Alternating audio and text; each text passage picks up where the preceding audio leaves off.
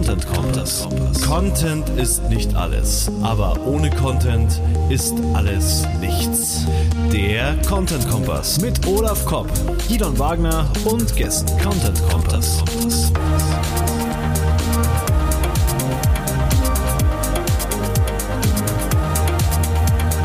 Content Kompass. Content Kompass Folge 16. Performance Content ist heute das Thema. Und ich grüße den Gidon Wagner in München. Hallo, Olaf Kopp. Sehr schön, in Hannover. Grüß dich. oh. Ja. Ähm, schön, dich wieder zu hören. Das finde ich auch. Das ist echt super. Auch wenn wir gerade so ein paar Technikprobleme haben. Immer wenn ich in der, äh, ich im Spiel bin, gibt es Technikprobleme. Bei meinem Webinar läuft auch immer nichts glatt. Irgendwie bin ich nicht so, so, so ein Technikmensch. Muss ich, muss, ich, muss ich mir einen neuen äh, Kompagnon suchen für den Content Kompass? Ja, irgendwie jemand, der das mit dem Internet besser kann, ja. Zumindest mit Zencaster. wir, wir haben den Mai Roth heute zu Gast, äh, gleich im Content Kompass äh, Nummer 16 zum Thema Performance Content, aber erstmal wie gewohnt die Links. Genau, das Link-Vorspiel. Genau. Das Link-Vorspiel.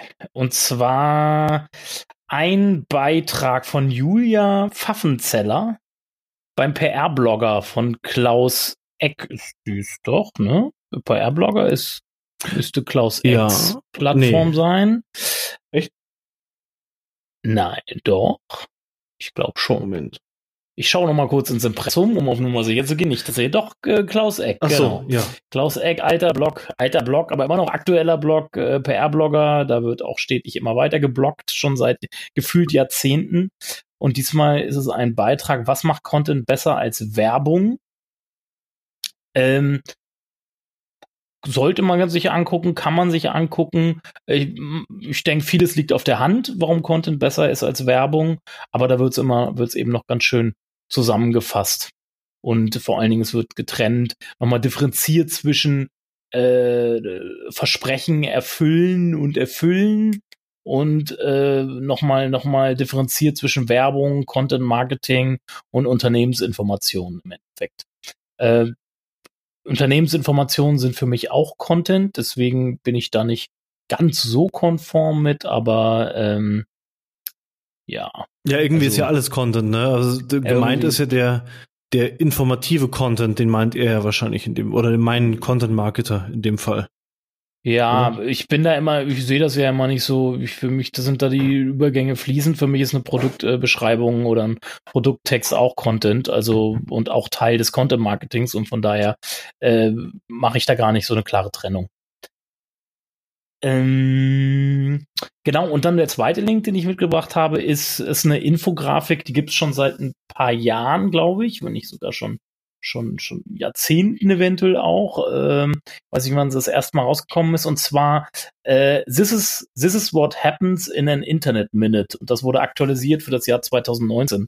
Da sieht man ganz schön, was alles an Informationseinheiten äh, in 60 Sekunden so ins Internet gedrückt werden. Und ich habe diese Grafik auch immer in meinen äh, Content Marketing, bei den, in meinem, bei vielen von meinen Content Marketing Präsentationen mit drin, weil es doch ganz schön zeigt, mit wie viel Content wir uns eigentlich tagtäglich oder minütlich quasi äh, auseinandersetzen müssen, der uns auf uns einprasselt und hm. was natürlich auch den diesen sogenannten Content Shock natürlich extremst schnell vorangetrieben hat irgendwie und das, dass es umso wichtiger ist, deswegen auf Kontext zu achten und den, den äh, immer drauf zu gucken, dass Relevanz, wenn jemand etwas relevant empfindet, hat ganz stark was mit seinem Kontext zu tun. Und nur dann, wenn etwas relevant ist, komme ich auch zu ihm durch in, seinen, in seine Aufmerksamkeitstür mhm. äh, äh, hm. quasi. Ja. Äh, sehr relevant. Äh, sehr relevant habe ich auch den folgenden Link vom Mael, den wir gleich im Interview haben empfunden. Vielleicht wegen des Kontextes, dass äh, wir ihn gleich interviewen, aber ich glaube auch so, weil der hat einen Artikel geschrieben, warum Personas mehr sind als die altbekannten Zielgruppen. Das ist eines meiner, meiner Lieblingsthemen, wie ähm, ihr sicher schon wisst vom Zuhören. Ähm, also genau, so dieses, es gibt diese äh, statistischen Infos über Zielgruppen, die mir aber für, für Content überhaupt nichts sagen, wie alt jemand ist oder, oder also was er gerne, was er für Hobbys hat, was seine Werte sind. Das sagt mir nur begrenzt was, was er jetzt sozusagen im Kontext meines Content Marketings lesen will. Und da geht er mal eben ein auf die Persona, die eher, eher eine Bedürfnisgruppe ist. Genau. Super lesenswert und wir werden gleich im Interview da auch nochmal mehr drüber reden. Mein zweiter Link ist ähm, mit geteilten Gefühlen von Lead Digital. Äh, den finde ich ein bisschen strange, aber gleichzeitig auch interessant. Also da geht's um darum um das Content Marketing der DAX-Unternehmen und äh, dass das unsichtbar, aber äh, hochwertig ist oder hochwertig, aber unsichtbar. Und äh, der Autor, die Autorin, wer auch immer, ist von Lead-Redaktion. Wahrscheinlich ist es ein gekaufter Artikel oder? Es geht um eine Studie äh, von einer Agentur, von der Kon Agentur äh, Compagnons, so, nicht Champignons, sondern Compagnons.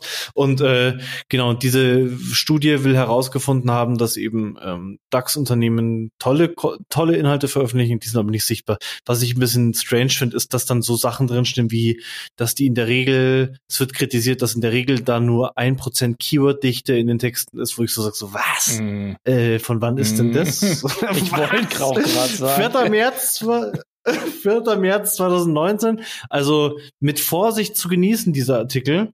Ähm, aber mir kam, also es sind so ein paar nette Sachen drin, glaube ich, die stimmen. Also, äh, also es ist viel halb, also meiner Meinung nach viel Halbwahrheit drin, wie das die Keywords, äh, dass die Artikel äh, keine starken Keywords im Fokus haben, wo ich sage, das ist ja Schwachsinn. In jedem Artikel stehen starke Keywords drin. Das Wort haben wird äh, milliardenfach bei Google eingegeben wahrscheinlich im Monat oder millionenfach, ist aber halt kein strategisch relevantes also, äh, Keyword. Also es, es wird so ein bisschen so das SEO-mäßig so ein bisschen kritisiert, wie die DAX-Konzerne Content-Marketing machen. Ähm, das habe ich auch schon gesehen, da habe ich jetzt keine Studie dafür, dass es oft irgendwie sehr unvorteilhaft ausgespielt wird oder eben das so, so coole Keywords, man kann ja in den Überschriften so ein bisschen spielen. Dass das halt oft nicht, dass die es oft nicht machen, das ist mir schon aufgefallen. Was mir aber jetzt in dem Kontext vor allem aufgefallen ist, ist, dass so Content Marketing, dass mir da fast nichts auffällt tatsächlich. Also ich kenne fast äh, keine von so großen Unternehmen, ist mir noch nie irgendwie in Content untergekommen, wo ich gesagt habe, boah, geil krass, das habe ich mir gemerkt. Also, also zumindest nicht, dass also, ich mich erinnere. Die einzigen vielleicht ähm, Red Bull, ne? Ja die sind ja immer die Vorreiter ja. damals gewesen, die haben es halt als, als mhm. großes, es ist jetzt kein DAX, ich glaube Red Bull ist kein DAX-Unternehmen, aber äh, mhm. war, war das, aber war das, das ging ja immer so als Content-Marketing durch, aber es war doch eigentlich eher so eine Werbeaktion, oder? Nein, war doch gar kein die Content. haben, äh, guck, die haben äh, Sportevents, die machen viel, ganz viel im Musiksektor, die machen im Sportsektor so. ganz viel, teilweise ah. vermischt es sich natürlich mit Sponsoring, aber sie, sie, sie, sie, sie, sie sind ja so, haben eigene, also sie machen ganz viel, die produzieren produzieren eigene Sendungen und also das Red Bull Magazin ist immer damals mit Schwarzkopf zusammen das Vorzeigebeispiel so um 2012, 2013 war, waren, waren Red Bull und Schwarzkopf immer die Vorzeigebeispiele für gelungenes Content Marketing.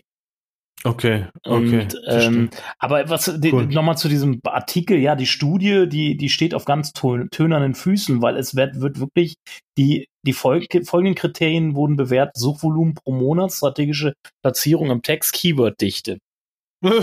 es wird halt ja. nur, es wird halt nur ja. aus der SEO-Sicht betrachtet, das Ganze. Und ich finde ja. von Grund aus die, die, Herangehensweise, es geht ja so ein bisschen in die Richtung, ja, Content produzieren, aber dann die Distributionsvergessen. Ähm, mhm. Aber, mhm. aber so eine Studie basierend auf den Kriterien ist halt schon arg fragwürdig. Komisch, aber, gell? Aber ja. ja. Gut. Okay. Also vielleicht ist der Link doch keine Empfehlung, aber das Thema ist eine irgendwie, das Thema ist eine Empfehlung. Ja, das sagst du, du auch immer, steckt mehr in die Distribution. Der Content muss auch raus.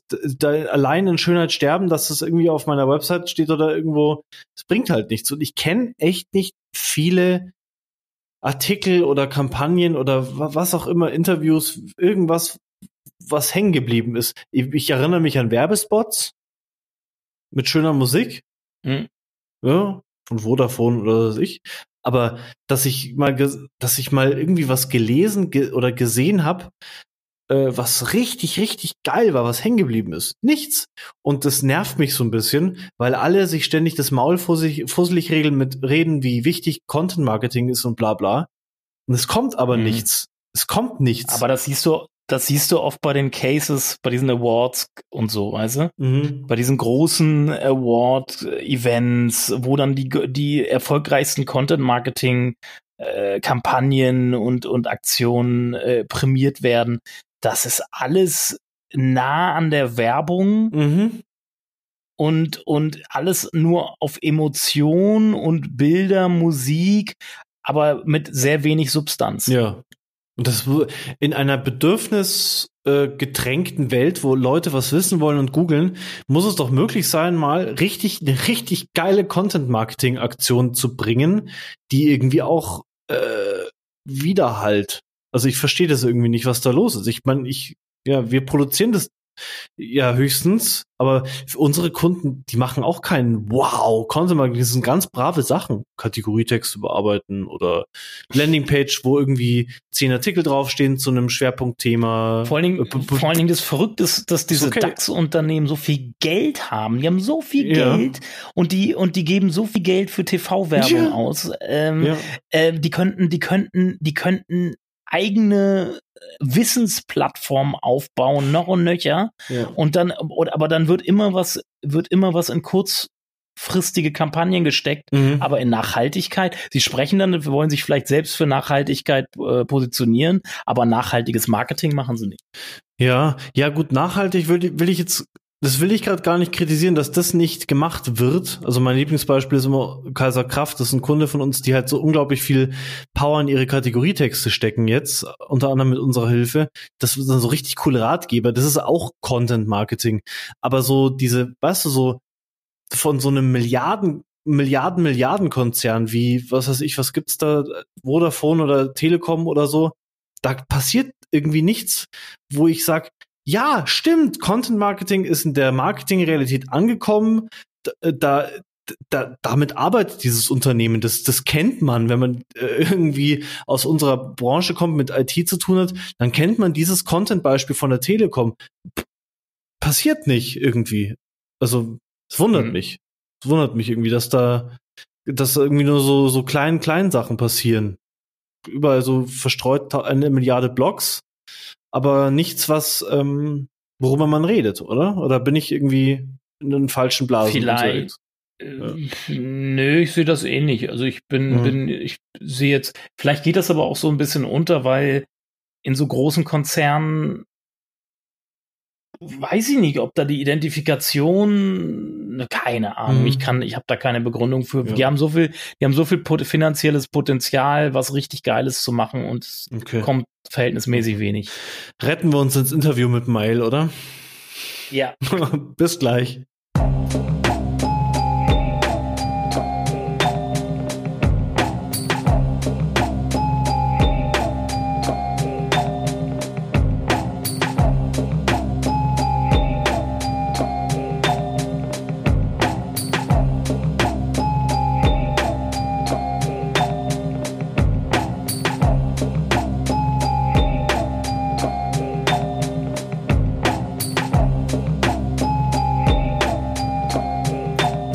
Performance-Content. Was verbirgt sich hinter diesem Wort?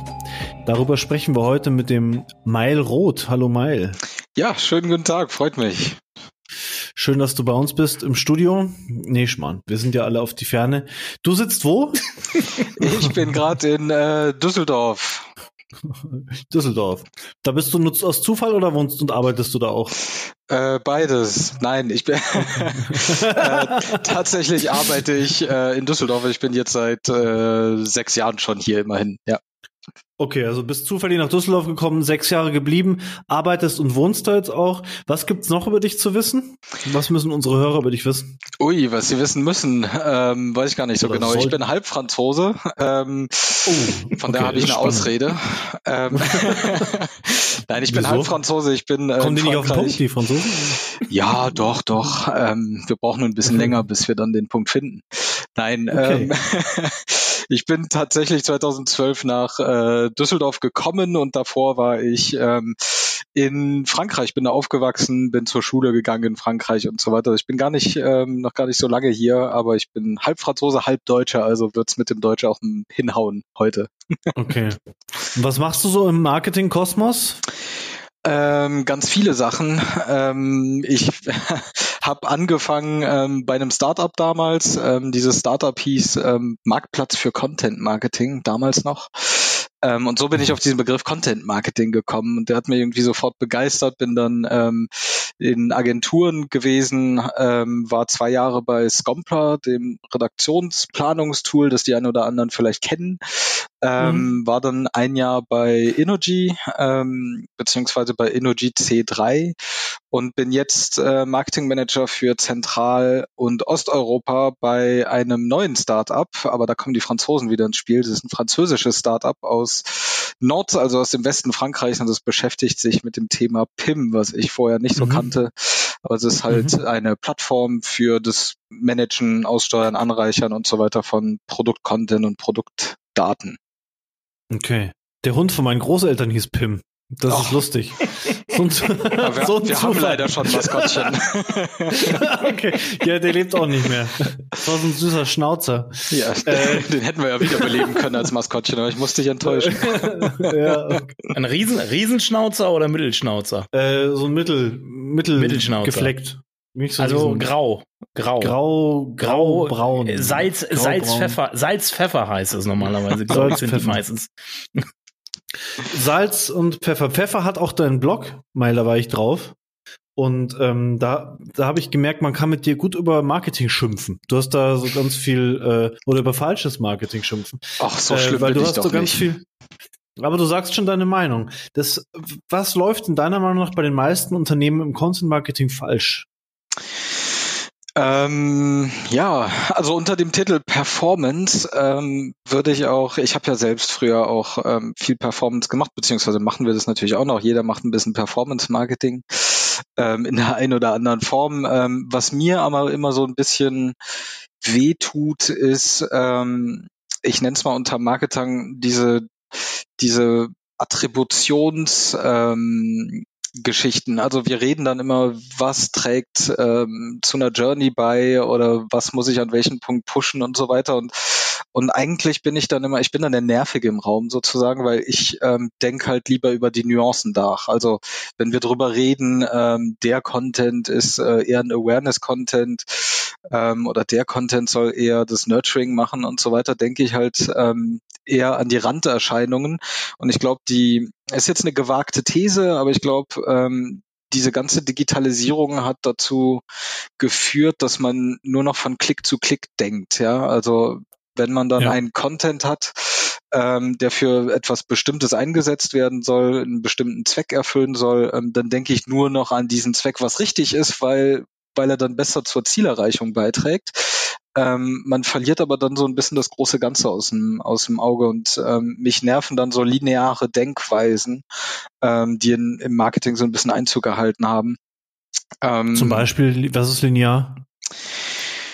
Ja, wenn wir jetzt über den Sales-Prozess reden, über den Funnel ähm, zum Beispiel. Ich kann mich noch gut an, ähm, an eine Situation erinnern vor ein paar Jahren, wo wir darüber geredet haben, wir wollen ähm, die und die ähm, Art der Person erreichen oder Persona ähm, mhm. die, und haben gewisse Ziele. Und als Unternehmen wollten, wollen wir, ich weiß jetzt nicht mehr genau, ob das die genauen Zahlen waren, ähm, aber wir wollten zum Beispiel zwei Neukunden im Quartal und dann haben wir quasi diesen Funnel hochgerechnet und am Ende kam dabei raus, ja, so fünf Blogartikel im Monat wäre schon gut. Und, mhm. und es ist halt eine reine lineare Denkweise und, und berücksichtigt gar nicht das, was in dem Content drin ist. Und das ist eigentlich das, was, ähm, was interessanter ist, weil ansonsten hauen wir nur mit der Schrotflinte raus und hoffen, dass wir irgendwann treffen ähm, statt wirklich, ähm, ja gut, mit dem Sniper, ich will jetzt nicht hier diese martialischen ähm, mhm. Gedanken weiterführen, Pfeil aber ja, auch noch nicht mal das, wir wollen ja niemanden verletzen, aber es ist halt, wir sollten mehr auf das Qualitative gucken, ähm, statt irgendwie auf das, ähm, auf den nächsten Klick oder auf die, auf den Output von dem, was wir machen, sondern eher auf die, auf die Substanz dahinter. Und das ist, mhm. ja, das ist das, was ich versuche, immer wieder so ein bisschen zu pushen und als Nuance dann auch immer wieder rauszubringen, was manchmal vielleicht ein bisschen nervt, aber das ist so ein also Punkt, den ich, ich schwierig finde. Ich fühle mich, ich fühle mich da, ich fühle mich da jetzt gerade angesprochen mal, weil ich ja großer Verfechter der Customer Journey bin und auch unseres Customer Journey Funnels, den wir da für uns haben. Äh, aber ich finde, ich finde, da ist kein Widerspruch in dem, in diesem, in dieser Funnel-Denke und in dem, die Subs in der Substanz des Inhalts, weil äh, nur weil ein, weil ich einem, einem, einem, einem Inhalt einen bestimmten Zweck gebe, muss ja nicht substanzlos sein. Nein, nein, nein, also verstehe mich nicht falsch. Ähm, das, das will ich damit gar nicht sagen. Also ich bin ja selbst einer, der dann, ähm, ich bin auch ein, Freund von dem ähm, Modell, was, was wir, glaube ich, schon mal diskutiert hatten, dass du halt klar attribuieren musst, wofür ein Inhalt da ist, sonst kannst du ihn ja nicht effizient planen und mhm. umsetzen. aber in dem Moment ist das wie in einem, wie in einem Konzern, sage ich jetzt mal. Du schiebst irgendjemanden in eine Schublade, da gibt's ein Budget für, da gibt's äh, da gibt's so einen bestimmten Platz für und alles, was da nicht reinpasst, ist nicht gewünscht. So und diese und und jeder Baustein soll sich dann am besten ähm, ja, das soll halt dann so eine Anreihung sein, wo alles perfekt passt, so wie das Unternehmen es sich wünscht. Mhm. Und, und das lässt halt so ein bisschen den Faktor Mensch außer Acht. Was mhm. ist denn zum mhm. Beispiel, wenn ich auf einen Content stoße? Und vor kurzem hatte ich eine Diskussion mit meiner Frau darüber. Ich leite das einmal per WhatsApp weiter und entferne diese ganzen Tracking-Sachen, die mich mhm. nerven. Ähm, wir reden drei Tage später nochmal drüber und dann sagen wir, ja, komm, lass uns das machen. Wir gehen auf das Festival. Das Festival sieht, ah. ähm, ja, direkter Traffic oder irgendwie sowas. Aber eigentlich war das eine eine, Art der Interaktion oder de, des Entscheidungsprozesses, die, die ganz anders verlief. Und deswegen bin ich halt immer, also finde ich diese Attributionen immer schwierig von, von Content mit bestimmten Metriken, die wir assoziieren. Also, mhm. also das, ähm, da gebe ich dir recht. Also der, der Funnel ist eine sehr idealisierte Form und die, die, die, die normale Customer Journey verläuft nicht so linear, wie wir uns das natürlich wünschen, gemäß diesem Funnel. Sie ist eigentlich eher kreuz und quer und chaotisch, wie halt Entscheidungsprozesse so sind.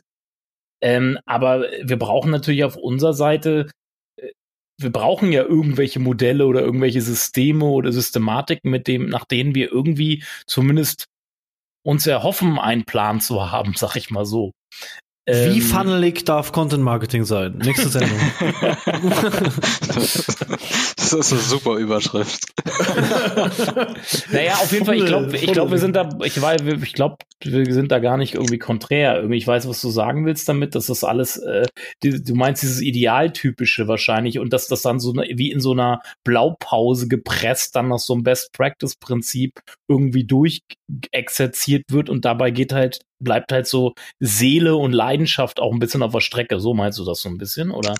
Ähm, genau, also dadurch mache ich halt eher die Sachen, die ich messen kann und die in meine meine lineare, De also das klingt jetzt böse, das äh, das meine ich gar nicht böse, aber es passt halt dann in diese lineare Denkweise, wo ich sage, ähm, der Content soll diesen Zweck erfüllen oder soll da und da reinpassen und dann ähm, überlege ich nicht weiter. Aber das führt halt auch dazu, dass wir zum Beispiel ähm, einer meiner Lieblingsthemen ist zum Beispiel das äh, Gaten von Inhalten, ja, irgendwelche Formulare draufpacken und dann ähm, wollen wir eigentlich damit nur Leads generieren und äh, wir denken ja, dass unser Produkt so spannend ist, also ähm, machen wir da irgendwie eine, eine Fallstudie draus und stecken die dann hinter ein Formular und erwarten davon, dass die, ähm, dass die viral wird.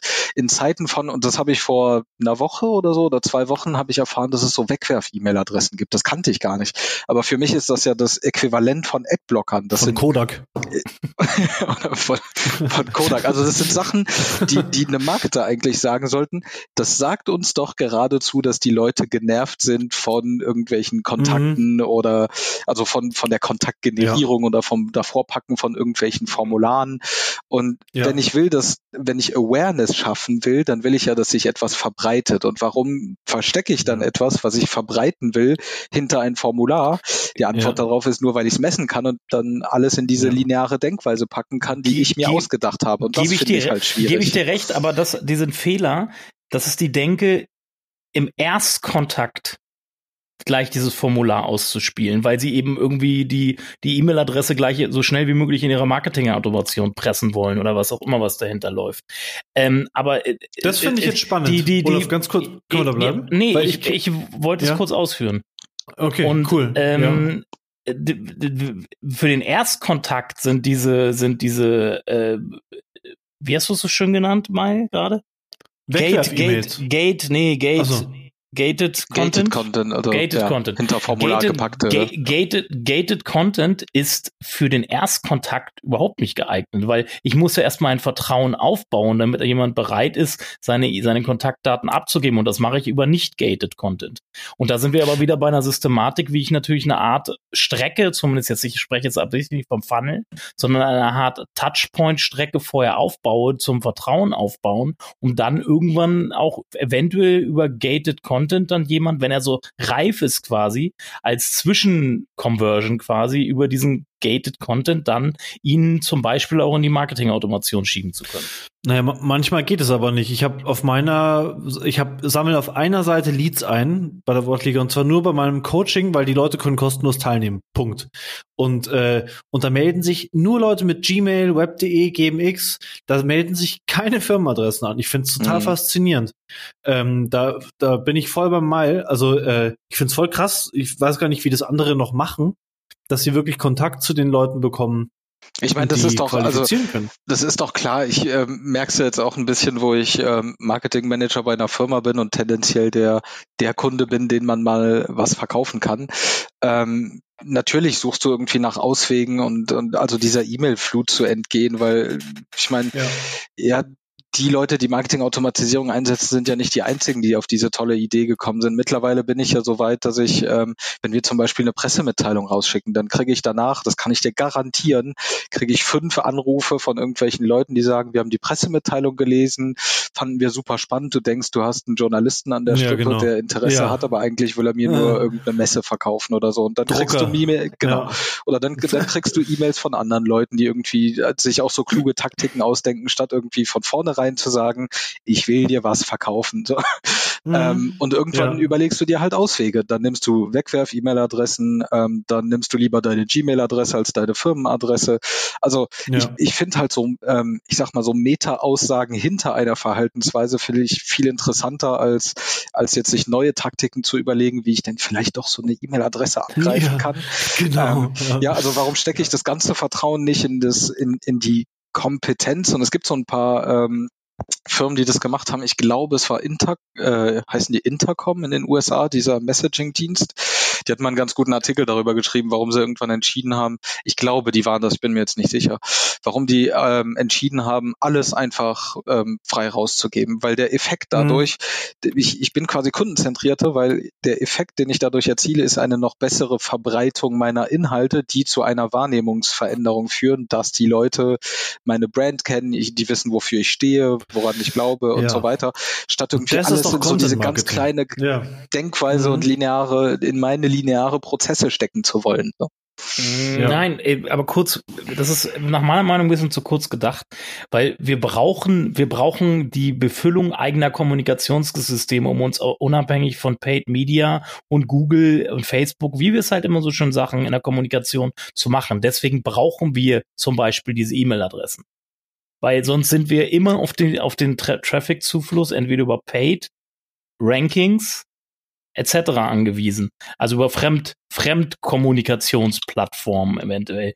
Und das ist, das ist, wir, wir, und, und, aber, aber nochmal, und ich glaube, wenn, wenn wir drei äh, und wir, wir, oder ich nehme mal ein Beispiel. Wir bringen ja seit 2011 diese E-Commerce-Studie aus, wo wir Leads einsammeln. Dort, dort sind keine Wegwerfadressen und zumindest sind sie mir noch nicht aufgefallen und viele Firmenadressen dabei. Mhm. Genauso bei, bei der Anmeldung bei unseren Webinaren. Okay, weil die Leute euch schon kennen, das willst du äh, sagen, oder? Die, weil die Leute uns, ja. das will ich genau, darauf will ich hinaus. Und sie kennen uns, weil wir über stetig über Jahre guten Content präsentieren, bauen dadurch äh, Vertrauen auf und die Leute vertrauen ja. uns, dass wir eben nicht so ein Spam-Müll-Scheiß nachher machen. Okay, aber das ist ja dann ein Mix aus dem, was der Mail genau. jetzt gesagt hat und du. Äh, lass die Leute das frei runterladen und dann bei der nächsten Aktion lass die Leute sich mal anmelden. Genau, und das war, wo es vielleicht auch Sinn macht. Ja. Genau, also ich denke, okay. ich, man, man darf ja jetzt nicht von der einen radikalen Denkweise in die andere wechseln. Ähm, ich wollte es nur als Beispiel nehmen. Aber nee, ich, also ich verstehe, was du sagst, ähm, ähm, Olaf. Ich glaube, es ist halt auch legitim irgendwann, weil der Marketingmensch wird nun mal an gewissen Sachen gemessen und meistens sind das irgendwie Leads. Ähm, und dann, dann musst du halt irgendwie eine Art und Weise finden. Ich denke, man, man sollte halt nur so ein bisschen zen sein als Marketer und nicht immer alles ähm, äh, für eine E-Mail-Adresse zu tun ähm, oder für einen Lead, einen identifizierbaren Kontakt. Mehr ist das ja eigentlich nicht, weil der ist mir sonst noch nicht viel wert, wenn der nichts kauft am Ende. Mhm. Ähm, Genau. Aber ja, man sollte nicht alles dafür tun. Ich kenne so eine, so eine gesunde Mitte finden. Aber was die Aussage dahinter ist eigentlich diese, diese, ähm, wie sagt man auf gut Deutsch, hier Serenity zu finden, zu sagen halt, wir müssen einen guten Mix machen zwischen Sachen, die wir einfach so rausgeben. Ich meine, ihr macht ja auch mega Content, Olaf, bei, bei euch. Ähm, der halt nicht gated ist. Deine Blogartikel, die kann ich nie zu Ende lesen, weil die zu lang sind. Ähm, das, da ist meine, ja Form, das ist meine Form von gated. genau. Aber da steckt so viel drin, ja, das kann ich ja gar nicht alles lesen. Und natürlich ähm, ähm, wird da dann halt Vertrauen aufgebaut. Aber nichtsdestotrotz, wenn du mir die Wahl geben würdest, ähm, zwischen einem, einem Content, der eben nicht gated ist, also nicht hinterm Formular gepackt, und einem in Formular gepackten ähm, Content, Entschuldigung, dann würde ich immer noch den nehmen, der nicht gated ist. Mhm. Also mhm ich glaube, eine Präferenz seitens des Nutzers ist ja trotzdem da. Ich habe ja meine These inzwischen aufgebaut. Mich, mir erzählt jeder, dass niemand diese Beiträge zusammen zu Ende liest. Meine These ist ja, dass der Inhalt gar nicht mehr so wichtig ist, was ich da schreibe, sondern die Leute gehen inzwischen davon aus, dass es eh gut ist und sie lesen es eh nicht zu Ende. Und ich habe eh schon den Stempel dann aufgedrückt, hier Marketingprofessor. Und ich muss, ich müsste eigentlich nur noch so einen Lorem Ipsum Text ab Wort 500 reinpacken und Hauptsache er ist lang und ich pack so ein paar äh, kryptische ja. Grafiken rein, die nach ein bisschen was Wissenschaftlichen aussehen und dann, dann könnte ich jahrelang so ein Content produzieren. Alle so, wow, das macht super Content und im Endeffekt alle, ist es alle teilen das. Irgendein Funnel mit Logos. Mach, mach, einfach ein Funnel mit Logos. Ist doch egal, dass du ein Lorem Ipsum ja. machst 1500 und, Wörter drauf. Und das Viagra-Werbung. ja, genau. Das vielleicht als kleines Fazit hier im Podcast. Also äh, je länger der Content, desto besser. Einfach äh, Länge und Masse ist äh, ist, damit kann man alles kaputt hauen. Das ist der Hebel. Dann sind wir, bei Ma sind das wir nächste bei Buch vom wieder. Olaf mach ich, das nächste Buch vom Olaf mache ich Copy-Paste in meinen Blog, damit werde ich ranken. Garantiert. äh, ich habe wirklich damit angefangen. Meine ersten Blogbeiträge waren Extrakte aus meiner damaligen Diplomarbeit. Damit habe ich angefangen zu bloggen. Das war das Omen für deinen Blog. Kein Artikel unter 13.000 Wörtern und äh, ja. ähm, lest Olafs Blog. Ich habe so eine. Ich, ich springe mal zur nächsten Frage. Die geht ein bisschen in die andere Richtung, ein bisschen weg zwischendurch von Performance, weil ich finde, ich habe die Frage gerade kurz extra noch ergänzt, weil ich finde deinen We Werdegang spannend mit diesem. Äh, äh, ich sag mal, Agentur, du warst bei Park, Park 7 heißen die Kollegen, ne? Mhm, Inba ja. Inbound-Marketing-Agentur, zumindest haben sie sich da, damals dafür positioniert, deswegen sind sie mir da auch als ja. erstes Mal aufgefallen. Ähm, dann warst du bei Scompla, also Tool-Anbieter, äh, für Content-Marketing-Tool-Anbieter, sag ich mal. Äh, dann, mhm. dann wieder Agentur und jetzt Inhouse. Du hast eigentlich alles schon gesehen, was so in der Content-Marketing-Welt zu sehen ist als Arbeitnehmer, sag ich mal. Ähm, Echt? Ja, viel mehr gibt's ja nicht. Toolanbieter, Inhouse, Agentur. Ja, viel mehr gibt's da ja nicht, ne? ähm, und und selbstständige wo würdest du, wo würdest du jetzt sagen, äh, was, was ist die schönere Stelle? Toolanbieter für dich, Toolanbieter und warum? Toolanbieter, Agentur oder Inhouse? Ui, ähm, das ist eine schwierige Frage.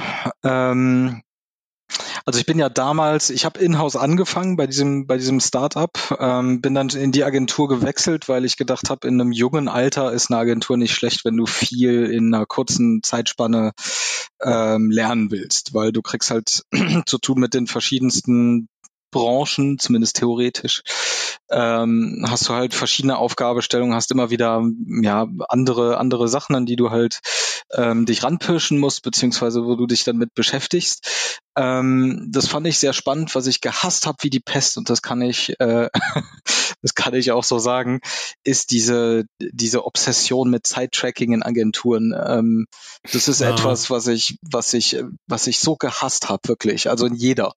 Ähm, ich war ja zuerst, wie du gesagt hast, bei bei Park 7 bei den bei den netten Ex-Kollegen, ähm, war auch eine schöne Zeit.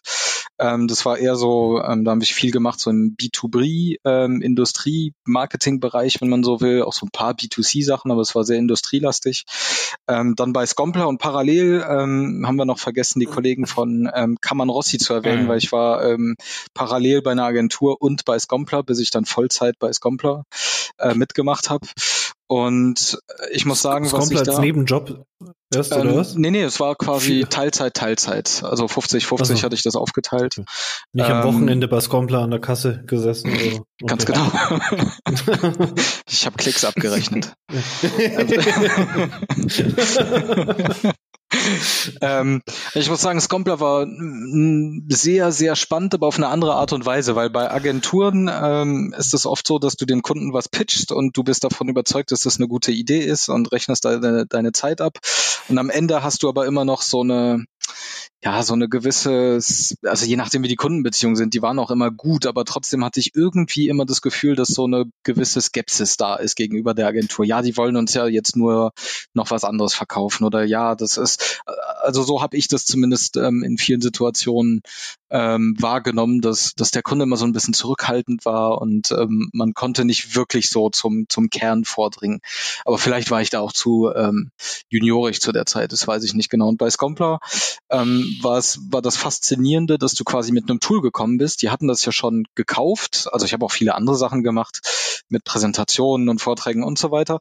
Aber wenn du ein, ein Implementierungsprojekt hattest, dann waren das Leute, die haben das Tool gekauft und die haben dir quasi alles offengelegt und du warst dafür zuständig ähm, für das Menschliche, also die Leute onzuboarden, dass sie sich damit wohlfühlen, aber auch für die für die Strukturierung der Sachen, die sie dir gegeben haben, in in ein Framework, was in dem Tool existiert. Und das war quasi eine ganz andere Aufgabenstellung, als jetzt irgendeine Idee zu pitchen und irgendwelche Ballons steigen zu lassen, sondern es war halt, das ist da, du sollst nicht in Frage stellen, ob das gut oder schlecht ist. Versuch es so zu strukturieren, dass die Leute damit zurechtkommen und dann kannst du Ideen einbringen, ähm, was, was die daraus auch noch ähm, stricken können oder das, aber es war eher auf einer informellen Ebene.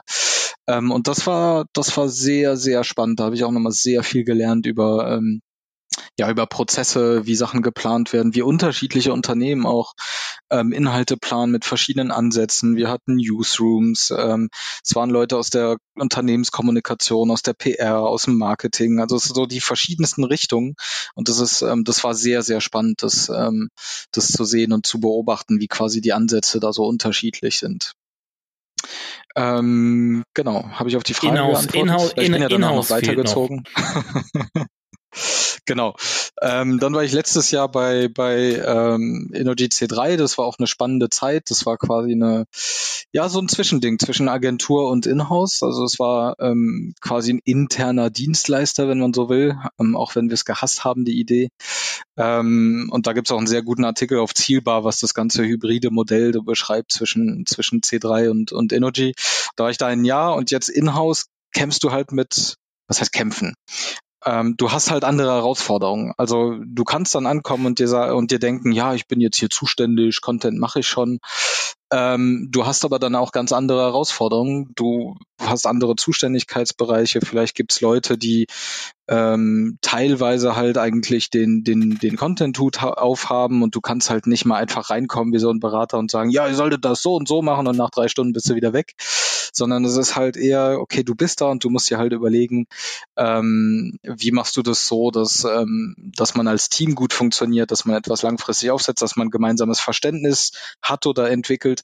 Also sind irgendwie Fragestellungen, die doch schon ein, ein bisschen anders sind und du hast halt ja auch holistischere Aufgaben. Also ich beschäftige mich auch mit Lead-Generierung, mit kleiner SEO-Arbeit und Agentursteuerung und ähm, das Messaging des Unternehmens und dann ist noch irgendwelche Team-Meetings und so weiter. Das ist schon, ist schon anders und teilweise denke ich zurück ähm, an die Zeit, wo ich Berater war, wo es teilweise dann naja, ich will jetzt nicht sagen einfach ist, aber es ist, es erscheint manchmal ein bisschen einfacher, wenn du als Berater reinkommst, sagst, ja, hier, ich habe den Überblick, ich denke, wir sollten das so und so machen und am Ende müssen sie nicken oder eben nicht nicken. Ähm, es ist schon ein bisschen anders, wenn du das halt langfristig dann ähm, ja betreuen oder aufsetzen willst, wenn du halt in-house bist. okay, spannend. Was habt ihr denn, äh, was habt ihr ausgelagert an Agenturen bei euch? Äh, wir bei uns jetzt haben ähm, Pressearbeit ausgelabert, wir haben, haben ein ausgelabert, habe ich schon gesagt, ausgelagert. Ähm, also die Pressearbeit, ähm, es gibt auch äh, ja so das Performance-Marketing, sage ich jetzt mal, größtenteils, ähm, das liegt bei einer Agentur. Mhm, genau. Okay. okay. Weil du hast mir, äh, du hast so ein bisschen mein, mein Herz gewonnen. Ich war auf deinem oh. Blog und äh, ja und ähm, die Franzosen wieder, die tun es einem immer so an. Heißt doch immer. Das sind die, die Herzensbrecher. Nee, und äh, du hast ein sehr schönes, ein sehr schönen Artikel über die Personas geschrieben, warum die nicht mit der klassischen Zielgruppe mhm. zu verwechseln sind. Ähm, also die Zielgruppe, so, wo so ein paar Daten drinstehen, was der für ein Auto fährt und wie alt er ist, mhm. und die Persona eben als ein, eher als eine Bedürfnisgruppe. Welche mhm. Bedürfnisse haben meine Kunden eigentlich? Weil für Marketing wichtig. Wie finden denn Unternehmen zu einer sinnvollen Definition ihrer Zielgruppe? Also zu einer sinnvollen äh, Zielgruppe. Wie finden Unternehmen denn dahin? Was ist dein, dein Shortcut da oder dein, deine Empfehlung? Ähm, ja, Personas ist so ein Riesenthema. Ähm, ich denke, das Wichtigste dabei ist, ist diese Obsession, Leute mit Inhalten zu interessieren. Also damit meine ich, ähm, Unternehmen versuchen halt oft, also wir alle wissen, dass, ähm, dass Zielgruppen so ein bisschen aus den auswertbaren Daten entstanden sind, die man immer vorliegen hatte. Ne? Ich kann nach PLZ oder nach, also nach Geografie oder nach, äh, weiß ich nicht, Altersgruppen oder manchmal auch Interessen filtern, die ich irgendwo finde. Und dann erstelle ich irgendwelche Gruppen von äh, Leuten, die ich adressieren will. Und eigentlich ist es aber die falsche Denkweise, weil ich wieder in so, in so Kästen denke, die mir gerade passen. Genau wie dieses lineare Denkmodell, was wir vorhin hatten, ähm, ist meine These. Deswegen habe ich auch irgendwann diesen Artikel geschrieben, Personas als Denkweise, nicht als Dokument, weil irgendwann, ähm, das hatte ich früher, ähm, hast du halt Unternehmen, die sagen, ja, ja, Personas, das ähm, haben wir jetzt verstanden, warum das wichtig ist, könnt ihr uns mal so eine erstellen? Und tatsächlich ist es aber, glaube ich, wichtiger. Eine Persona ist ja per se A, nie fertig, weil ich stelle mir immer wieder die Frage, ähm, welche Bedürfnisse gibt es. Manchmal gibt es auch neue Themen oder Sachen verändern sich ständig. Also so eine Persona ist auch so eine im, im ständigen Wandel. Ähm, mhm. Und zweitens geht es weniger um das Dokument, was dann erstellt wird und was ich, was ich operationalisieren kann mit verschiedenen Prozessen. Es geht eher darum, dass die Leute systematisch an Persona denken. Also wenn wir wissen, wir haben jetzt ein ja. Thema Omni Omnichannel. Ähm, da wollen wir uns positionieren als Unternehmen. Dann kann ich ähm, groß verkünden, wir sind jetzt hier Leader Omnichannel, was weiß ich, oder ich, oder ich, ich versuche diese Brücke zu schlagen zwischen Bullshit und der Realität der Leute, die ich erreichen will. So, weil ansonsten schreie ich nur Omnichannel und Experience und irgendwas rum und klatsche es auf alle Marketingdokumente. Oder ich zeige den Leuten ganz konkret, was für ihr Business, welche Relevanz ein bestimmtes Thema hat und dekliniere das dann in Formate. Und da ist glaube ich, diese Denkweise Persona immer wieder betrachten zu wollen. Ist das jetzt interessant? In welcher Situation ist das interessant? Was haben die für Herausforderungen? Da ist es halt viel wichtiger, so diese Denkweise zu haben, als das eigentliche Dokument. Mhm. Also ich habe es jetzt schon mehrfach gehört von unterschiedlichen Leuten, die aus dem Fernsehen und Radio kommen, dass die Jungs und Mädels sich in den Sendungen oder davor auf ihre Zielgruppe einstellen müssen, im Sinne von sich vor, die müssen sich vorstellen, für wen mache ich jetzt gleich diese Show? Mhm. Für we, wer sitzt da eigentlich auf der, oder wer steht da auf der anderen Seite? Wer sitzt da im Auto? Äh, wer hört mir zu? Wer schaut mir zu? Und das ist ja das daran, was daran hast du mich gerade erinnert an an diesen Tipp, also äh, diese Persona als Denkweise zu etablieren, nicht nur irgendwo in einer blöden Schublade diese diese PDF liegen zu haben, diesen Ausdruck hier ist unsere Persona, sondern äh, wirklich bei allem, was ich im Marketing tue, vor Augen zu haben, mit wem habe ich es denn zu tun, oder? Ja. und das ist halt, willst du dahin? Genau, also, äh, und es ist halt sehr anstrengend, weil jedes Mal, wenn ich etwas tue, muss ich mir nochmal Fragen stellen. Also ähm, genau. es ist anstrengend, aber, aber ich denke, wenn du so einen Willen hast, ähm, ähm, interessante Inhalte zu erstellen und Leute zu begeistern. Und das meine ich nicht ja. in, einem, in, einem, in einer bullshitty Art und Weise. Also ich glaube, ich, glaub, ich habe irgendwo dieses, und das hat auch Nachteile, weil manchmal hängst du dich dann an Sachen auf, die eigentlich eher unwichtig ja, ja. sind. Ne? Ähm, mhm. Verwende ich eher dieses Wort oder dieses oder soll ich das so oder so formulieren? Und wer war das nochmal? Und natürlich braucht das dann ein bisschen länger. Ähm, aber wenn du diesen, ich glaube da fest dran, wenn du diesen Willen hast, Leute so zu, zu packen, ähm, ich kann mich heute noch dran erinnern, das wollte ich eben eigentlich noch erzählen, erzählen. Als ich beim, als ich angefangen habe und dieses Content Marketing und Inbound Marketing entdeckt habe, habe ich immer wieder Sachen gegoogelt, die nichts mit mit äh, Inbound Marketing jetzt direkt zu tun hatten, aber ähm, mhm. ja so ein bisschen außerhalb ähm, dieses Spektrums waren. Dann habe ich Sachen gesucht wie Reporting-Vorlage, dann habe ich Sachen gesucht wie äh, Facebook-Redaktionsplan, keine Ahnung was, hat auch ein bisschen was mit Inbound-Marketing zu tun. Ich bin aber immer auf, auf HubSpot gestoßen. Und irgendwann fand ich die Inhalte so gut, obwohl die gerade, äh, gerade HubSpot ja diese lineare Denkweise hat. Ich bin immer wieder auf jemanden gestoßen, der mir geholfen hat und, und die ganze Kommunikation, alles war locker, die wollten irgendwie die Welt verändern. Gut, ich bin dann auch zugänglich für so ein Messaging manchmal. Ja. Ähm, dann habe ich halt, irgendwann war ich so weit, dass ich zu meinen Chefs gegangen bin und gesagt habe, obwohl wir eine andere Software im Einsatz hatten, bin ich immer wieder zu denen gegangen und ich war nicht Entscheider. gesagt, hey, HubSpot hier, total cool und ich hatte keine Ahnung, wie viel es kostet, irgendwie teuer, aber irgendwie will ich HubSpot, das ist doch total geil. und ich ja, glaube, ja. genau diesen Effekt willst du ja bewirken mit deinem Content. Ja, du willst ja, dass Leute sich begeistern, du willst eine, eine Community schaffen. Ähm, gut, vielleicht nicht in jedem Bereich, ja, bei Schrauben wird es vielleicht ein bisschen schwierig, wobei weiß ich noch nicht mal, ne? Aber das ist ja eigentlich der Effekt, den du bewirken willst. Ja, und dann warst du abgeholt und dein Chef. Gab es für den dann auch noch was oder du, heute, du den überzeugen? Heute sind die HubSpot-Kunden. Okay. Diese Agentur. Ich weiß nicht, ob ich also, die nennen darf. Äh, was ich glaube, was, was Gideon gerade gefragt hat, ob es auch noch ein Content war, der, der, der deinen Chef dann abgeholt hat. Weil dich, du wurdest ja abgeholt so, ja, aber. Das Buying Center. Center. Genau. genau. Nee, das war, also das war in so einer Phase, klar, Buying Center ähm, hin oder her, ich glaube, dass ähm, ja, dem HubSpot hätte mir jetzt auch eine Checkliste geben können. So überzeugst du deinen Chef über meine Software. Ähm, ja, da ja. kann man auch so ein paar Sachen mitgeben, klar.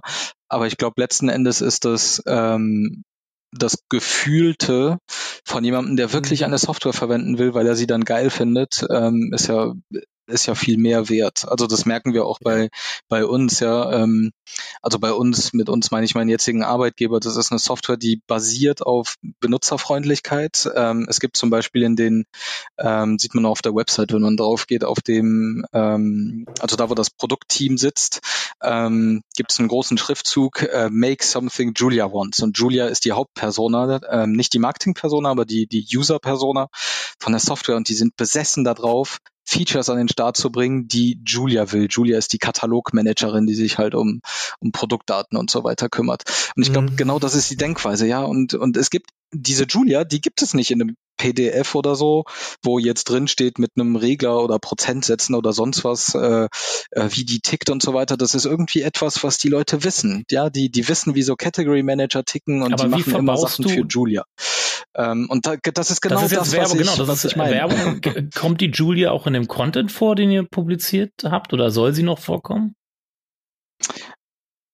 Mm, also wir produzieren schon teilweise Sachen für Julia.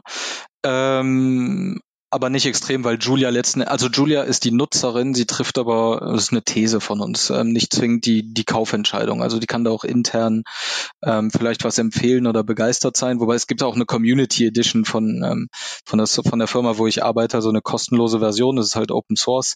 Ähm, ja, da kann sich halt dann jede Julia auch mal so ein, so ein PIM runterladen und das ähm, selbst testen. Und natürlich versucht man dann mit dem Buying Center da gewisse, also andere Themen für andere Leute oder gewisse ähm, Sachen eben anzuregen. Ähm, aber letzten Endes kommt die im, im Buying-Prozess ähm, wahrscheinlich eher in einem POC vor, in einer Testversion. Ähm, deswegen ist die jetzt nicht die Hauptperson in unserem Awareness-Marketing sozusagen. Okay.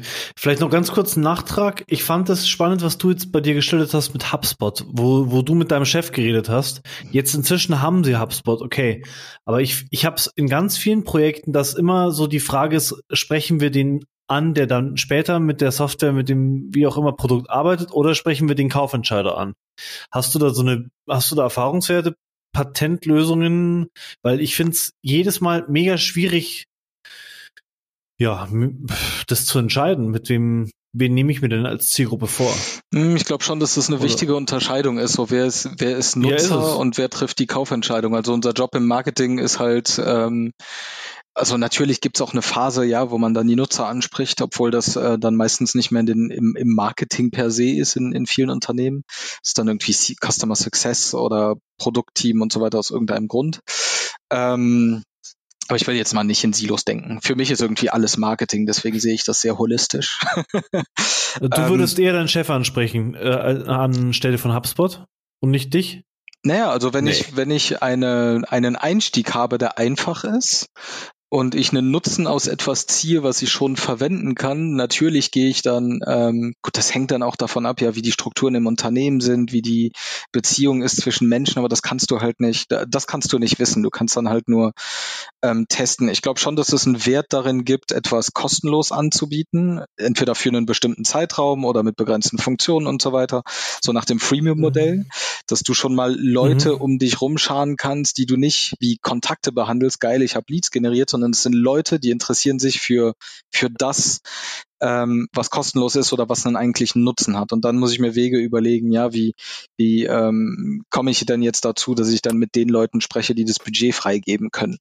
Und ja. da gibt es, glaube ich, keine pauschale Antwort drauf. Also wir werden da ähm, wahrscheinlich auch noch so ein paar äh, Testschleifen äh, machen. Aber ich glaube, wenn du zum Beispiel als Marke, ähm, als Softwareanbieter nahbar sein willst, dann, dann hast du einen bestimmten wertschöpfenden Effekt, wenn du sowas wie, ich nehme jetzt mal ein konkretes Beispiel, du haust irgendwelche Memes raus oder machst irgendwie eine kleine Story auf, ähm, also nicht Story im Sinne von Format, eine kleine Kampagne sozusagen auf Social Media, ja. ähm, wo du sagst, äh, zehn Sachen, die die und die Persona oder der und der Jobtitel, bei uns jetzt zum Beispiel Category Manager, zehn Sachen, die der Category Manager nie sagt und dann haust du Sachen raus, wo ja. die Leute denken, ja, ja, genau das und dann teilen die das unter sich und so weiter. Und das hat halt einen, einen wertschöpfenden Effekt, nicht weil die zu Kontakten werden oder die Leute das runterladen und ich habe ein Formular und so weiter, weil es dann Leute sind, die das Gefühl haben, ach ja, genau die, ähm, genau das ist das, die verstehen mich. Und das ist ja, ja. ein Effekt, den du mit Content auch erzielen willst. Ähm, ja. Zumindest meistens, muss nicht. Du kannst auch andere Ziele dahinter haben. Ähm, und dann nach und nach, wenn du das immer wieder machst ähm, ähm, und auch so kleine, kleine Kampagnen damit fährst, dann ähm, schaffst du irgendwann eine Community, nicht im Sinne eines Forums, aber im Sinne von Leuten, die, ähm, die einen Touchpoint zu dir hatten ähm, und die das Gefühl haben, dass du die verstehst, ähm, mhm. die dich dann irgendwann weiterempfehlen werden an die Hierarchie, an den Chef. Ähm, aber es ja. gibt halt auch viele Sachen, ja, die du nicht kontrollieren du kannst. Du hast gerade schon an Nö, alles. Hab ich zu lang geredet? Jetzt habe ich so lang ähm, geredet. Nein, Ziele hast du gerade schon angesprochen. Ähm, welche Ziele sollte Content Marketing denn erfüllen und wie wichtig ist es, äh, diese Ziele äh, separiert voneinander zu fokussieren oder lassen sich diese Ziele auch miteinander kombinieren? Zwei Fragen auf einmal, ich weiß, anspruchsvoll, aber so sind wir. Anspruchsvoll Kompass. Soll ich die Frage nochmal wiederholen? Ähm, okay, erstmal die Frage, welche, welche Ziele? Ziele? Naja, also ich finde, ich finde die Frage irgendwie auch ein bisschen schwierig, weil, weil Content Marketing ist ja kein, kein Selbstzweck. Also ja, es gibt Ziele dahinter, aber vielleicht kann ich mir halt eher, wenn ich das so ein bisschen umdrehe, kann ich mir überlegen, welche, welche Herausforderungen habe ich und mit welchen Mitteln ähm, will ich zu einer gewissen, zu einem gewissen Ergebnis kommen. Das ist für mich ein bisschen umgedreht. Ähm, das merke ich jetzt, wo wir zum Beispiel in-house sind ähm, oder wo ich in-house, ähm, wie du es eben formuliert hast, arbeite. Es gibt gewisse Sachen, die du erreichen musst und ähm, du musst halt Mittel einsetzen. Und es gibt gewisse Sachen, die kannst du dann halt eben nicht machen. Ähm, das sind meistens dann Ressourcenfragen. Äh, und es gibt Sachen, ähm, die, die musst du dir halt dann langfristig aufbauen. Also natürlich musst du dann auch Kompromisse zwischen dem Idealbild ähm, und dem und der jetzigen Situation dann eingehen. Ähm, ich glaube, das Wichtigste ist halt zu verstehen, dass die das war typisch ähm, Beraterantwort. Aber es kommt drauf an. Es kommt drauf an. Ähm, nein, das Wichtigste ist, glaube ich, zu, zu verstehen, welche, welche leichten Differenzierungen es geben kann zwischen verschiedenen Zielen. Weil wenn du jetzt Leute nach Zielen fragst, werden dir alle sagen, Kompetenzführerschaft und Leads generieren. Irgendwie sowas, vor allem im B2B-Bereich. Ähm, aber ein Ziel kann, also ich kann ja Leads als Konsequenz dessen betrachten, was ich tue, oder ich kann mich ähm, von, von Lead-Generierung zu Lead-Generierung ähm, hangeln, also zum Beispiel quartalsweise. Ähm, zum Beispiel, wir wollen als Anbieter, wenn wir uns so den Markt anschauen, also ich spreche jetzt allgemein nicht, nicht wir, ja. wo ich jetzt bin, ähm, wir wollen nicht Kompetenzführer sein, weil irgendwie alle wollen Kompetenzführer sein und wir machen eine Software und dann gibt's SAP und Adobe und so weiter. Also wollen wir nicht, wir wollen nicht kompetenter wirken als SAP oder Adobe. Ähm, aber ich kann bewusst darauf gehen, ähm, sympathischer zu sein. Also nicht so ein Riesenklotz zu sein, nicht so ein Riesenkonzern. Ähm, SAP ist ja auch bekannt dafür, dass die UX äh, nun mal, ich weiß nicht, ob ihr SAP genutzt habt oder nutzt, äh, die UX von SAP ja. ist ja jetzt nun mal kein Traum. Ja, es ist halt so ein, kann viel, aber ist irgendwie kacke. So. Und ich habe nur ein paar SAP-Produkte verwendet, das kann ich jetzt nicht für alle sagen. Aber ähm, mhm. Ich will aber irgendwie der sympathische Anbieter sein und dann, dann sprechen wir plötzlich über ganz andere Inhalte. Ähm, oder ich möchte Serviceführer sein, dadurch möchte ich mich differenzieren. Also die Frage im Marketing ist ja immer, ähm, wie differenziere ich mich und wie, wie erlange ich eine gewisse Wahrnehmungsveränderung bei den Leuten, die ich erreichen will. Und wenn man, wenn man mit diesem Fokus an Sachen rangeht, dann kann man, glaube ich, auch differenzierter ähm, ja, Content betrachten, in dem was drinsteckt und in dem, was ich erreichen will. Weil ansonsten ähm, renne ich halt auch nur von Reporting zu Reporting, ähm, versuche äh, Rankings zu steigen und dass da irgendwie in meinem Excel-Sheet äh, plus in plus Prozent in grün steht. Ähm, wenn ich aber versuche, so dieses ähm, dieses langfristigere Ziel zu nuancieren, ähm, dann kann ich eine, eine Roadmap viel besser drauf, drauf aufbauen. Also ähm, war das ja, jetzt so schwammig als also, Antwort, also du, Olaf, bist, oder war das? du bist so schon über du, die war schon relativ unkonkret die Antwort und äh, also äh, du hast ein paar, du hast du hast ein paar äh, Ziele ja genannt, die gerne mal genannt werden, ähm, die aber ich hab's ich akzeptiere die Antwort. Ich akzeptiere die Antwort mal so. Okay, denken, denken wir an eine Pyramide. Ich, ich muss mir dessen bewusst sein, auf welcher Ebene was stattfindet. Ähm, der Mirko Lange mhm. spricht gerne von, und den hattet ihr ja auch schon mal zu Gast, ähm, ich weiß jetzt nicht mehr genau, ob er darüber gesprochen hat, ähm, über diese Wertschöpfungskette. Und ich bin ein großer Freund von, von dem Modell, weil es mir dabei hilft, Ziele und Zielebenen zu differenzieren. Das meine ich damit. Also will ich, ähm, will ich Leads generieren als strategisches Ziel aufrufen? Oder ähm, mhm. sage ich, nein, Leads sind nur Mittel zum Zweck und sind operative Ziele. Und darüber, bis, bis wir dahin kommen, dass wir den Heiligen Gral erreichen, müssen wir auch noch Wahrnehmungsziele drücken berücksichtigen. Mal, drücken wir es mal im Performance-Marketing-Slang aus Micro-Conversions und Haupt-Conversions. Meinst du damit? nee, eine nee. Conversion ist ja auch nur von Klick zu Klick gedacht. Also ich meine damit das, und bis wir ein, ein gutes Google Glass Modell haben, was irgendwie noch ein, irgendwas im Kopf der Leute implantiert, wird es auch schwierig sein, das direkt zu messen in Sachen Conversion. Ich möchte anders differenziert und anders wahrgenommen werden ähm, als Unternehmen. Und das ist das strategische Ziel, das ich mit Kommunikation verfolge. Und ich glaube, darauf sollten wir Content und, und Themen ausrichten und nicht auf, wie viele Leads generiert das oder so vage Sachen, auch wenn die richtig sind, aber auch so vage Sachen wie Vertrauen. Ähm, ja, ist, ist wichtig, aber ich glaube, es gibt halt eine wichtigere Differenzierungsebene noch in der Zielsetzung der Kommunikation. Okay, okay. Uiuiui. ähm, dieses, dieses Entschuldigung, dann, dann versuchen wir mal die, Ich bin ausgestiegen. Ah, ich habe übrigens Aber ich bin ja auch zu blöd. Ich schreibe auch nicht so lange Blogartikel wie der Olaf. Also ich bin so ein Bauer. Ich brauche einfache Antworten. Probier mal Nein, einfache Texte Gott. zu schreiben. Ähm, ich glaube, ich könnte das Ziele? bildlich Liste ganz gut machen? darstellen. Ich könnte das bildlich ganz gut darstellen. Gerade, ja, tut mir leid, wenn das gerade ein bisschen komplex war. Äh, würde würde ich an deiner Stelle jetzt machen. Ja, oder ja. Oder nimm ja, oder die Antwort tanzen oder sowas. Irgendwie sowas ganz Simples. Wir brauchen einfachere äh, äh, ähm, Sachen in der komplizierten Welt. Singen, tanzen, weinen, Mensch oder wie war das? Ja. ähm, um, um das ganze ja, Thema genau. Ziele mal hier abzuschließen im Blog, äh, welch, was glaubst du, was kann Content, was für Ziele kann Content Marketing nicht erfüllen?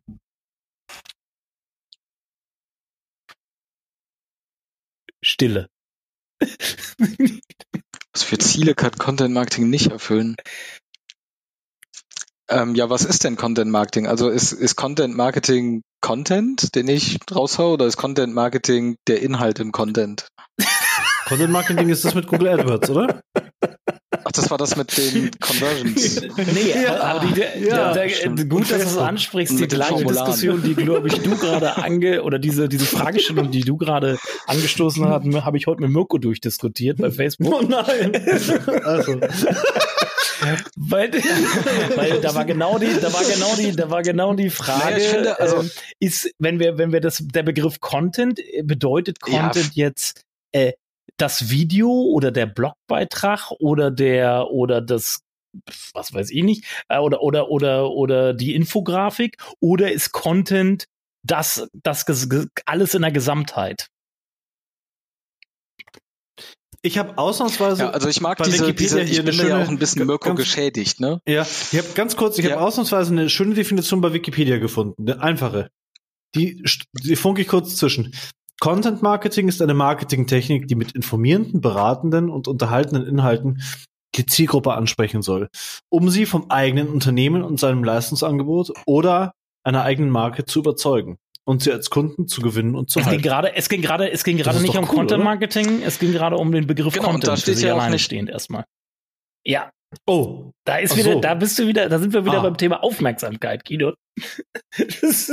ja, also Content zu definieren. Ich glaube, wir können auch, äh, wir können auch, keine Ahnung, anfangen über Gott zu reden. Also Content ist doch, wie, wie allgemein wollen wir noch werden? Nee, okay, sorry, äh, sprecht weiter. Nee, ich glaube als als, als Tipp ähm, hier, ich glaube, es ist gar nicht wichtig, ähm, also ja, es gibt so bei, bei Leuten, die sich für das Thema interessieren, gibt es dann so, so philosophische Diskussionen.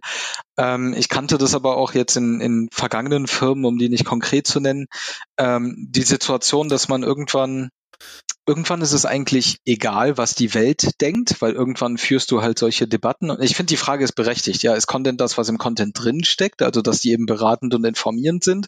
Oder ist Content das Format, was ich dann produziere, wo dann auch Blödsinn drinstecken kann, was eigentlich nicht interessant ist? Dann kann ich ja eine Broschüre copy-pasten in meinen Blog und dann mache ich Content-Marketing, weil das wäre ja auch falsch.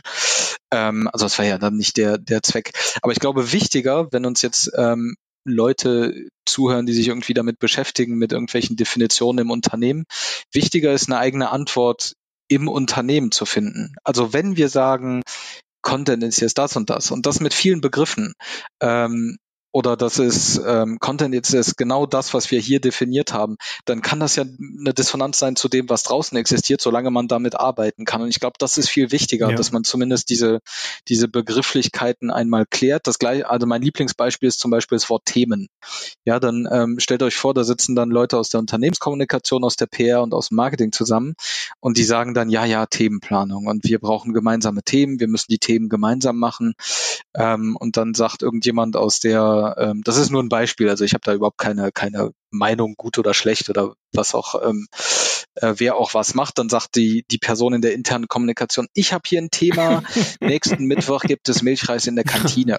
Und der andere sagt, ich habe hier ein Thema, ähm, es gibt äh, das Thema ähm, äh, Klimawandel.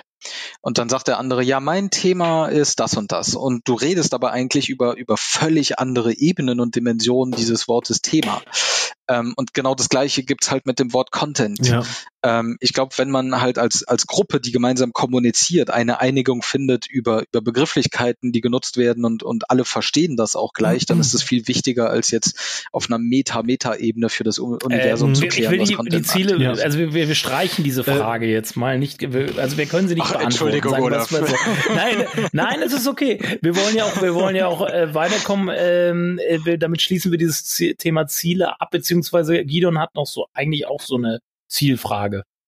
Ja, ich finde, mir fällt auf, dass wir auch dem Mail unmögliche Fragen stellen. Also, wie soll er das denn beantworten? Ich habe mir die Frage notiert, äh, Mail, was ist für dich der Schlüssel zu mehr Sichtbarkeit und Reichweite bei Marketinginhalten? Aber ich glaube, darüber könnte man einfach eine Woche reden und es kommt darauf an, wer Content Marketing gerade macht. Äh, ich stelle die Frage mal anders, suggestiver. Ich möchte dich nämlich in eine Richtung drängen oder fragen, ob du das auch so siehst, weil du dieses Persona-Thema ja in deinem Blog so aufgemacht hast ist. Herr Lanz, ist dieses, Sie es? Ja.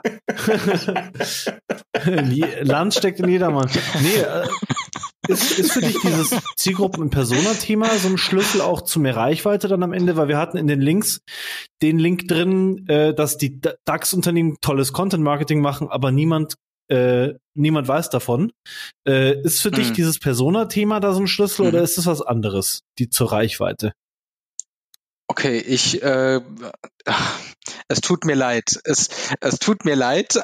Es, es tut mir leid, aber ich muss sagen, es hängt davon ab. weil ich glaube nicht, dass Reichweite zwingend äh, wertschöpfend ist. Und ich nehme dafür mal ein Beispiel. Ähm, das habe ich in einem wunderbaren Buch gelesen, was ich empfehlen kann. Das ist einer meiner Lieblingsbücher. Das heißt Steps. Ähm, nee, Quatsch, das heißt nicht Steps, Entschuldigung. Das heißt Contagious von Jonah Berger und der spricht von dem Steps Framework.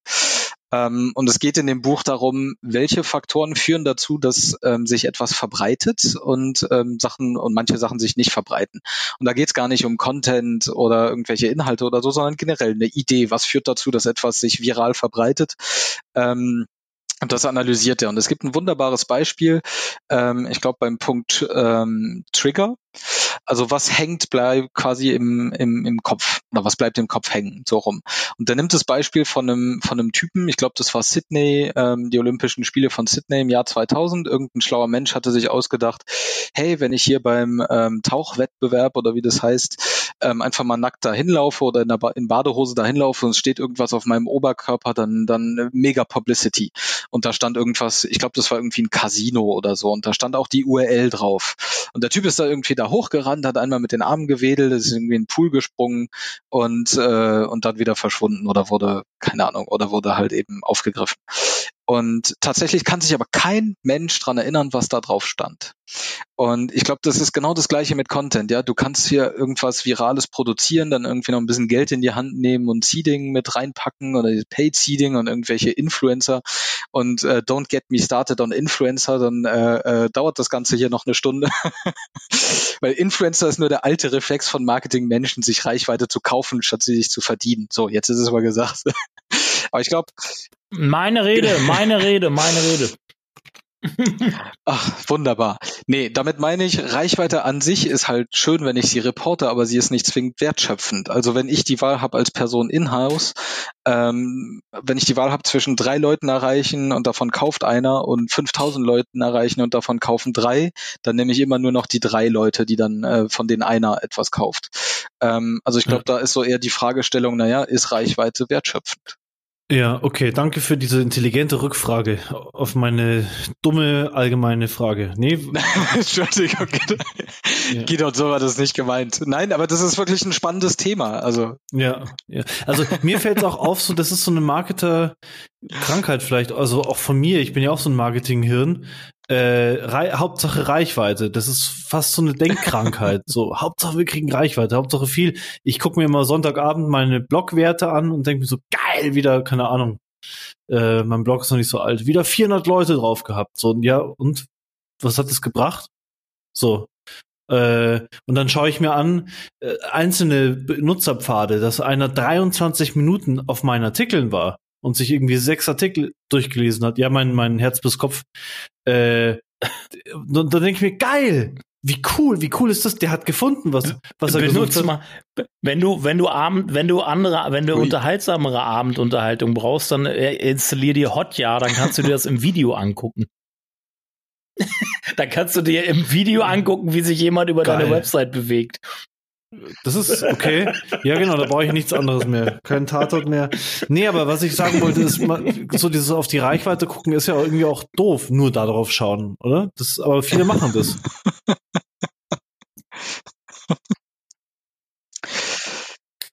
Ja, ich glaube, das ist halt schon schon gut. Also da steckt ja eine andere, andere Aussage dahinter. Ähm, ich ich kenne das ja auch mit meinem Blog. Ja, wenn ich sehe, da waren viele Leute drauf und äh, und die Leute haben das gelesen, dann freut es mich halt. Also ich mhm. verkaufe da nichts und ich habe auch Analytics rausgeschmissen und so weiter. Danke DSGVO. Ähm, nee, aber ich, ich gucke natürlich dann auch auf Zahlen und denk so, ja, ist schon, ist schon geil. Und wenn ich die Wahl habe ähm, bei einem bei einem Content, der zugänglich ist, ähm, den ich nicht verbreiten muss, sondern dann zugänglich ist, ähm, wenn er sich mehr verbreitet, ist das für mich nur die Aussage, der war interessant oder Leute teilen den mhm. auch. Und das ist für mich eine interessantere Aussage als irgendwelche TKPs, wie Olaf meint, oder oder irgendwelche Social Shares und so weiter. Also die Aussage dahinter ja. ist ja dann interessanter als als die eigentliche Zahl. Aber äh, also verstehe mich nicht falsch. Ich, Reichweite ist, ist dann durchaus eine Aussage und da kann man was draus ja. lernen. Nur an sich verdiene ich damit dann kein Geld. Außer ich bin ein Medium und verkaufe Werbung, aber ist dann was anderes. Okay, ähm, die Frage, ich, ich meine, du ich, deine Antwort schon zu kennen auf die Frage, aber ich stelle sie dir trotzdem. Nein. was, was, was hältst, du, was hältst genau. du denn von, von Content Marketing Kampagnen? Nein. yeah! Nächste Frage. Okay. So kommen wir, so kommen wir vielleicht ähm. doch noch schnell zum Ende. Ähm. Nein, ich, ich weiß nicht. Okay. Also ich äh, weiß nicht, wie du, wie du das meinst. Kampagnen, ähm, ich glaube so ja, ich meine, meine Content-Marketing-Kampagnen sind im Endeffekt, also wir sprechen in der Agentur von Content-Highlights. Äh, das sind für mich Content-Marketing-Kampagne. Das sind äh, große Content-Stücke, mhm. ich sie jetzt mal, die mit ein bisschen mehr Aufwand produziert sind als jetzt ein Blogbeitrag oder irgend einfach nur ja irgend nur ein Beitrag halt, sondern es sind halt äh, höherwertig, sei es E-Books, Ratgeber meinetwegen. Also so ein bisschen, wo, wo so ein bisschen mehr Substanz und ein bisschen mehr Aufwand halt auch betrieben mhm. wird. Und äh, aber meistens steckt dahinter dann auch immer, meinetwegen ist es sowas dann vielleicht gated Content oder man, man, oder wie wir mit unseren Studien, dann will man damit irgendwie direkt dann auch was dafür bekommen. Irgendwie. Oder man will, oder es ist ein Linkbait, meinetwegen, um, um zumindest Links darüber ein, einzusammeln. Und das ist quasi das Hauptziel dieses Content Highlights oder dieser Content Marketing Kampagne. Es sind halt quasi taktische Instrumente, die erstmal nichts damit zu tun haben, die, die für sich alleine stehend zu bestimmten Zielen führen sollen. Ja, ist doch schön. Nein, also, ähm, nein, nee. ich glaube, also ähm, ich glaube, ich weiß, worauf du hinaus willst. Ich bin jetzt keiner von denen, die sagen, äh, nee, nur Strategie hat Wert und der Rest ist alles äh, ist alles nette Taktik oder so. Natürlich, also machen wir ja auch. Ähm, du produzierst, produzierst dann etwas, äh, was aufwendiger ist und ähm, kannst davor, danach noch was kommunizieren und daraus entsteht ein ein Paket, was so ein so ein Fokusthema ist oder was ich dann immer also eher Story nenne.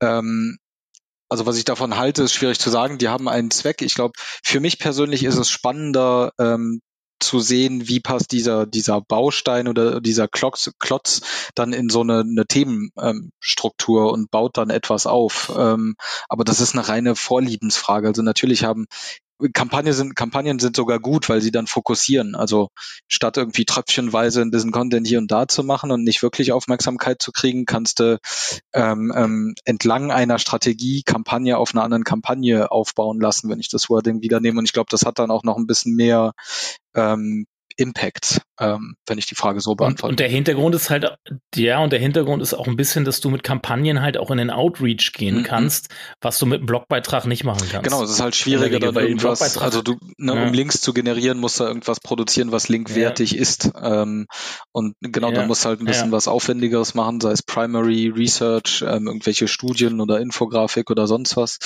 Ähm, klar, in dem Sinne eine Kampagne, ähm, natürlich haben die, haben die ihren Zweck. Ja. Gut, wenn der Blogartikel über 10.000 Wörter hat, dann kann man damit auch in Outreach gehen, oder? Also dann ist der verlinkungswürdig. Ja, dann, dann sind es aber Nein. Links aus Faulheit, die du kriegst, okay. weil die Leute dich dann nicht mehr zitieren wollen. Oder? Ja.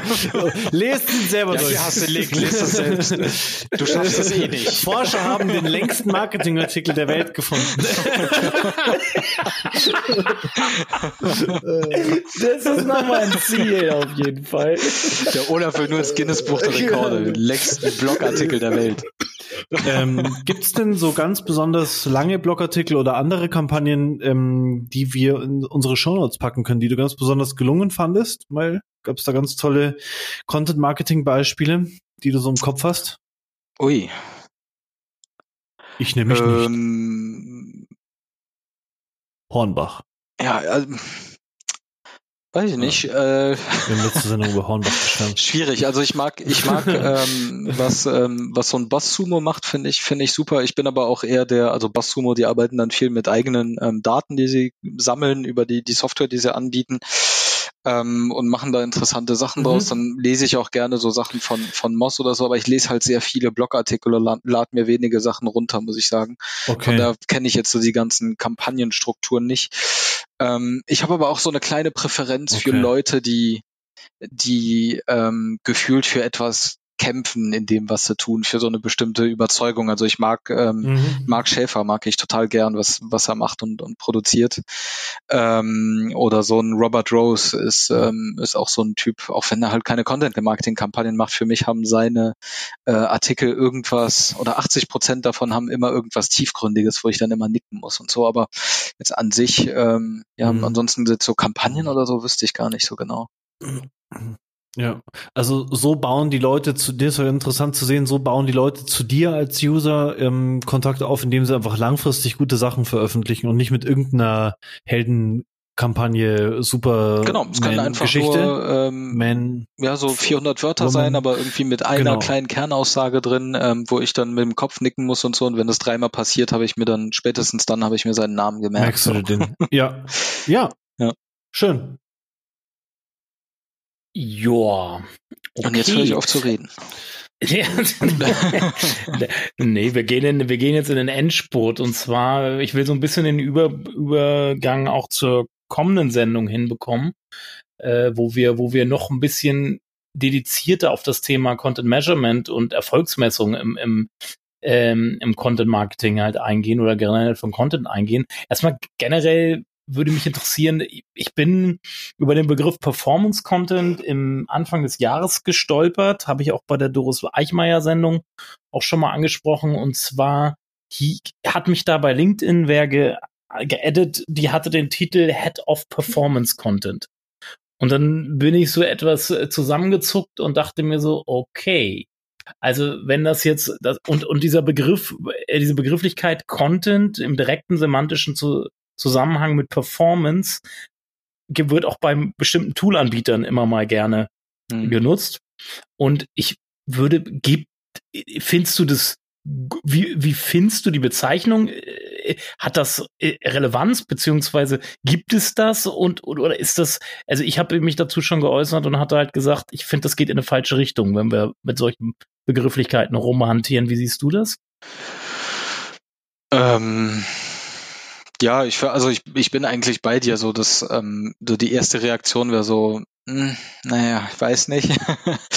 ähm, wenn ich so ein bisschen drüber nachdenke, würde ich jetzt, und ich weiß nicht, was der Herr oder die Dame ähm, tut, ähm, würde ich halt sagen, ja, es ist halt Conversion-Optimierung. Also es sind dann irgendwelche Werbetexte oder Landingpage-Optimierung und dann in dem Falle ist das dann auch ja ein Content sozusagen, der wirklich keinen anderen Zweck hat, als die Leute ähm, zur Conversion zu führen. Das würde ich jetzt so als Performance-Content verstehen. Ähm, jetzt so Content als Überbegriff ähm, mit, mit Performance in, ähm, in Verbindung zu bringen, fände ich dann, fände ich dann schwierig, weil wir dann halt nur von Klick zu Klick denken oder von Attributionsmodell zu Attributionsmodell. Und die können ja auch ganz schlau sein, diese Attributionsmodelle.